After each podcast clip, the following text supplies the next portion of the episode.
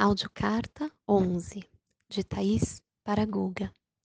Após um silêncio que preencheu um tempo interno e inspirada por uma mensagem do meu filho, Pedro, eu reflito sobre o que o Guga traz e a importância de investirmos presença e tempo na relação com os nossos filhos para o desenvolvimento de todas as crianças.